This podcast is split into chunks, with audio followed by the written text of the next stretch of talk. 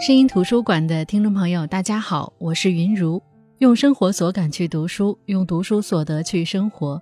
喜马拉雅 FM 是声音图书馆的独家播出平台。描写上海的书籍和作家有很多，也许你还记得张爱玲笔下的红白玫瑰，王安忆笔下的王琦瑶。上海作家们用自己的笔奋力书写自己的时代，也让我们看到了不同时代下的上海女人。意外读到了上海作家王小英的上海女性系列小说，《点绛唇》《解连环》《枉凝眉》《懒画眉》《青玉案》，全是以词牌名冠名做故事标题，非常别致。那接下来就带大家走进这一个个故事，了解王小英笔下的上海女人。本期我们分享的是《点绛唇》。叶彩萍是上个世纪七十年代末嫁入淮海坊余家的，这件事让她周围的人好奇且嫉妒。毕竟叶彩萍出身下支角，能够嫁入淮海路，不亚于嫁入当年的王公世家。叶彩萍和丈夫于志国是中学同学，于志国是很多女同学心中的翩翩王子，而叶彩萍有幸在中学最后一个学期和于志国同桌。只是不管叶彩萍多么精心打扮自己，于志国几乎没有把目光停留在这个同桌身上。中学毕业，叶彩萍留在了上海，而于志国则被分配到崇明的农场。毕业之后，两人没机会再见，但叶彩萍却总有一丝期盼。承载着这个期盼的是于志国家在淮海路的房子。从前的淮海坊叫霞飞坊，有许多中西合璧连排式的三层住宅。不少文人墨客在此落脚，入住的人多数家境殷实。余家的那栋房子并不宽敞，只有两间南向的正房，连着一个楼梯间。厨房在一楼，空间比较小。难能可贵的是有一个独立的卫生间。叶彩萍的母亲在淮海路上的饮食店当服务员。母亲实在搞不清楚，在家里洗碗都不勤快的叶彩萍，为什么一有空闲就来饮食店帮她的忙。老板又不会多发一份工资，他哪里想到女儿的心思？叶彩萍果真遇到了来店里买熟食的于志国妈妈。作为老同学，和同学妈妈打招呼聊天，了解到于志国虽然被分配到农场，但一直待在家里没怎么去复习考大学，考了两年也没考上。于妈妈拜托叶彩萍多跟于志国聊聊，开导他一下。就这样。在毕业后，叶彩萍作为一个普通的女生，和曾经的校园风云人物有了接触。她不光说动了于志国，让他重燃斗志。在那些出入淮海坊的日子里，叶彩萍也逐渐得知了一个于家人没有告知的内情，那就是于志国颓丧在家里，其实是因为谈了好几年的女朋友嫁给了别人。那个女孩子家住南昌大楼，人长得也漂亮。这一点倒和于志国门当户对。在于志国两年高考失利后，那女孩迅速嫁给了几乎可以做父亲的美籍华人富商，出国去了。其实叶彩萍也不能说不在意，但毕竟是过去了。她那时满心满眼都是于志国，嫁给于志国就会成为淮海路上的女人。于志国的母亲也谈不上对叶彩萍特别中意。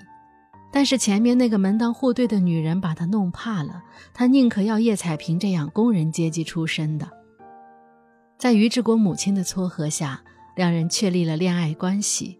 结婚第二年，叶彩萍生下了一个女儿，取名尔雅。叶彩萍嫁过来后，于家两间房中较小的那间给叶彩萍夫妻俩住，较大的那间是于家父母和于志国的妹妹住，中间用橱柜隔开。原来的餐桌搬到了楼梯间，两年后于志国妹妹出嫁，餐桌才又搬回大房间。尽管公婆立下规矩，房子无偿给小两口住，家中的一切日常开销由小两口负担，叶彩萍仍旧觉得于家这是厚待自己，能够让自己和于志国有单独的房间，让他在淮海路上有栖身之地。他把感恩之心融化在日常点点滴滴的家务事中，心甘情愿把余家里里外外的家务事全包了。清早起来买菜做早饭，下班回家烧饭洗衣裳。好不容易厂里放一天假，他总是给家里来个大扫除。于志国母亲逢人就炫耀自己有个好媳妇儿。那几年，叶彩萍的日子过得顺心，每逢同学聚会，她都是别人羡慕的对象。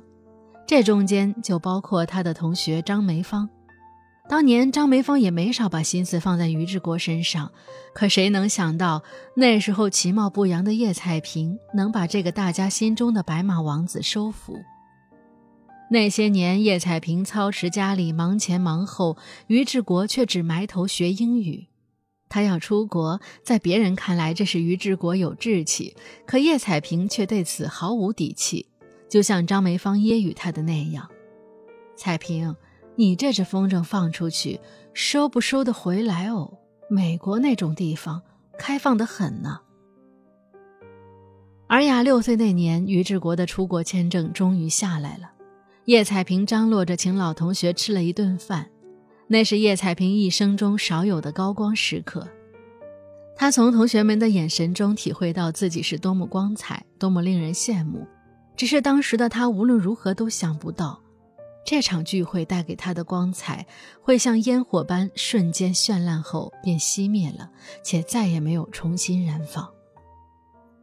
叶彩萍给于志国的行囊里特别备了二十个信封，连地址、姓名都写好了。只是于志国寄回来的信，除了报平安，可以说字里行间和叶彩萍没有什么关系。别人问他什么时候去陪读，他总说孩子太小，公婆还需要照顾。可是只有他自己知道，是因为丈夫从来没有提起陪读这件事儿。丈夫出去读书，一去就是七年，这七年没回过一次国。七年，叶彩萍把瑜伽料理得极好，她习惯了这种生活，习惯了淮海路女人的生活。女儿尔雅也长成了一个小少女，去读了旅游学校的涉外导游班。七年也磨损掉了叶彩萍昔日的丰腴和圆润。七年里，上海也发生了很多变化。叶彩萍的同学张梅芳下海经商，开了一家童装店，生意做得风生水起。而这中间，叶彩萍下岗了，政府给几百元生活费，让下岗工人去市场上找工作，家里的收入减少，可叶彩萍却不敢减少面子上的花销。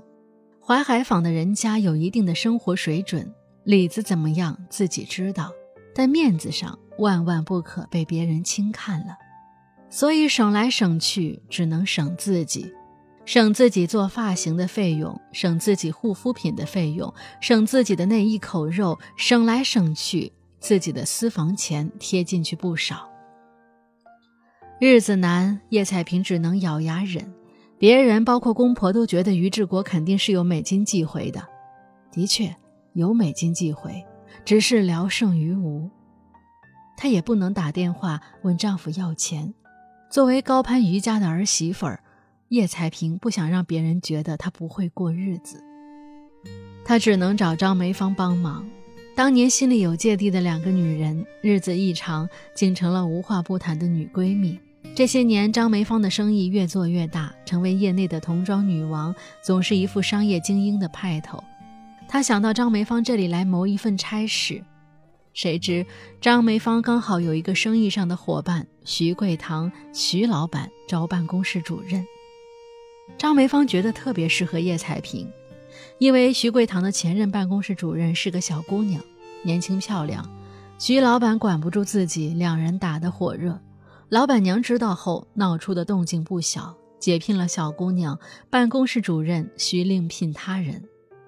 老板娘要求必须是四十岁以上的老阿姨，人呢要老实本分，但脑子呢要活络，要八面玲珑，长相呢要上得了台面，能帮公司招揽生意，但又不能太妖娆。徐桂堂托张梅芳帮他物色人，正巧叶彩萍送上门来，虽然年纪不够四十岁，但其他样样合适，简直像量身打造的。叶彩萍也一下子通过了老板娘的考察，后续通过自己多年的生活经验、温柔耐心的处事风格，得到了老板的认可，甚至老板夫妻俩还给他涨了薪水。就在叶彩萍觉得淮海坊于家的日子又要有滋有味的过起来时，于志国的妹妹于志琴离婚，领着儿子两手空空的投奔娘家。婆婆重新分配了住处，让于志琴带着儿子睡在叶彩萍和于志国的房间，叶彩萍的女儿尔雅和爷爷奶奶挤在大房间里。而叶彩萍要睡到走廊过道里，因为过道里有一个壁橱，把壁橱里的东西清理一下，铺成一张床就可以睡人。婆婆看似无奈的每一个分配都有合适的理由，比如为什么不是于志勤的儿子和公婆挤在大房间？她说，因为公爹有失眠症，小孩子睡在一起怕吵。那么自然，于志勤就不是睡在壁橱的那个。只有叶彩萍是，而叶彩萍听完婆婆的安排后，松了一口气。她觉得只要不是让她搬出淮海坊就行。也许各位听客会替叶彩萍不值，她一个人要养着于志国这一家人，最终只能蜗居在楼道上的壁橱里。可叶彩萍不觉得，她觉得于志国马上就要毕业回国了，等他回国。婆婆总不忍心自己儿子睡在壁橱吧？可谁知，这一搬出房间就永远没搬回去。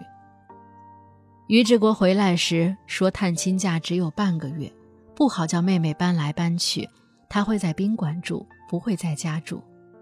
本以为这半个月叶彩萍会和于志国在宾馆好好叙旧，谁知接机当天，于志国说这次回国不光是探亲。还有工作，有同事一起来，公司只订了一间房。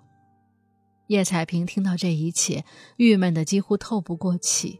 但她是淮海坊余家的媳妇儿，她的姿态还在。他不是没有怀疑过于志国对这段婚姻是否忠贞，甚至他觉得自己随时都有可能被于家扫地出门。但只要事情还有一丝希望，他便能从碎玻璃渣中找出糖来。正如他的很多疑虑、怨怼、思念，被于志国捎回来的一个金项链抵消了。即便于志国没有亲手交到他身上，而是通过女儿的手转交，他想找于志国叙叙旧，只是公婆、小姑子一个比一个话密，于家的亲戚们又一家接着一家的摆席面宴请于志国一家。于志国本身又不在家里住。叶彩萍能见到他的时候，身边总是乌泱泱一大波人，以至于于志国回来几天，两人竟然没有正儿八经的说上一句话。他和尔雅都请了十天的假，谁知道一连几天说不上话，甚至有时候见不到人。于是，尔雅和叶彩萍都休假，分别上学和上班去了。叶彩萍其实有所察觉，她察觉到于志国一定是在外面有了情况。小姑子应该知道这事儿，她的很多行为都很突兀。小姑子知道，估计会告诉公婆。尔雅应该也知道，因为一次去酒店找于志国的尔雅回来后很不对劲，像是有什么事情瞒着叶彩萍。提起爸爸总是非常气愤。叶彩萍一问，他又欲言又止。只有张梅芳告诉叶彩萍。他听在美国的朋友说，于志国和当年那个住南昌大楼的女人又搞到了一起。他们都当叶彩萍是个木头人，啥都不知道。可叶彩萍都知道。周末那天，于志国突然喊大家去他住的酒店吃自助餐，可叶彩萍知道，吃自助餐乃至吃完自助餐让她留在于志国那里住宿，都是婆婆的主意。婆婆应该不太想失去叶彩萍，也可能尔雅太小，她觉得这个家离不开叶彩萍。于志国从头到尾都瞒着叶彩萍。叶彩萍问他：“如果自己去了，你同事怎么办？”于志国说：“同事回家过周末了。”问他为什么会是一间大床房？于志国说：“因为同事回家过周末了，所以他特地把双人房退掉，换成大床房。”可是叶彩萍发现，这间所谓的新换的房间，洗漱用具是有人用过的，甚至废纸篓里还有经期用的卫生巾。叶彩萍像是被人用重物猛击了脑袋，眼前一片漆黑。那晚，于志国给了他五千美金，说是给尔雅准备的。除此之外，再没说什么。那晚，他和于志国躺在一张床上，盖着一床被子，却各自蜷缩在床的两端。叶彩萍忍了许久，终于熬到天亮，穿上衣服，头也不回地走了。他其实一直在等于志国开口，等他坦白，等他解释，等他给自己一个说法。好像有个说法才能够告慰他这么多年为余家付出的一切。反倒是张梅芳一眼看透叶彩萍，说她这哪里是嫁给于志国，实在是嫁给了淮海坊。这话确实说中了叶彩萍的心思。可能很早的时候，他就知道于志国的心他捏不牢，但是他真正要拼要守的是淮海坊的一席之地。于志国回国二十多天，只有那一晚是和叶彩萍同床异梦度过的。于志国装哑巴，叶彩萍装聋子，公婆和小姑子装瞎子，大家齐心协力，总算装到了于志国要回美国。送机那天，叶彩萍没有去，而是跟着徐桂堂去广州出差了。上班久了，徐桂堂对叶彩萍越来越满意。这满意体现在工作能力上，更体现在叶彩萍独有的风韵上。叶彩萍也越来越感觉到徐桂堂对她的好早已超出了老板和下属的范畴。徐桂堂越是殷勤，越显得于志国的疏远和冷淡。再加上张梅芳劝他把眼睛睁亮，不要死盯着于志国。这次出差，徐桂堂只带了他一个人，他也清楚徐桂堂的意思。这么多年，他为于志国守着这个家，守着自己的感情和身体，现在却被不明不白、不仁不义的背叛了。他不再拒绝徐桂堂，甚至在徐桂堂面前恣意的放纵自己。那接下来，叶彩萍的生活将走向何处呢？她是否能够守住在于家、在淮海坊的一席之地？我们分享的是王小英的《点绛唇》声音图书馆，下期我们接着分享。